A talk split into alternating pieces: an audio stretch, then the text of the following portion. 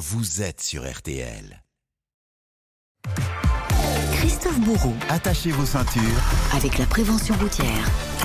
Samedi rouge sur la route des vacances et même noir dans la vallée du Rhône. Beaucoup de monde euh, dans les voitures ce week-end. Christophe Bourou. Alors on sait que dans les bouchons, euh, avec la fatigue, on a tendance à être euh, un peu moins vigilant. On a envie de toucher euh, à son téléphone, euh, de passer un coup de fil. Alors c'est interdit évidemment de le, de le prendre à l'oreille. En revanche, on a le droit d'utiliser un système Bluetooth quand c'est intégré dans la voiture. Alors c'est vrai que c'est pratique, mais ça reste quand même dangereux. Et à peine parti, déjà cette petite musique. Allô? Bonjour, ça va? Écoute, ça va, là on roule depuis à peu près 2 heures, 2 heures et demie.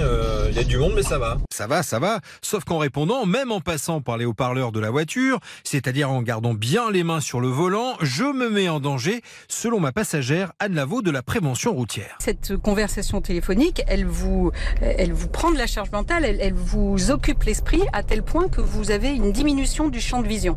Ce que vous n'avez pas quand vous avez une conversation avec les personnes qui sont, euh, qui sont dans l'habitacle. Si moi je vous parle, je vis avec vous la situation de la route. Vous voyez, là par exemple, il y a hop, la voiture là qui est en train de freiner. Ben, je vous signale qu'elle est en train de freiner. Si vous étiez avec Sophie au téléphone, ça se passerait pas comme ça. Bon, j'ai compris Anne, pas de téléphone jusqu'à notre arrivée. Faut savoir quand même que malgré toutes les campagnes qui sont faites, c'est le téléphone au volant. C'est plus d'un accident sur 10 aujourd'hui en France. Voilà, soyez prudents, bon courage et patience dans les bouchons. Ce matin, RTL à vos côtés avec les conseils de Christophe Bourou et la prévention routière.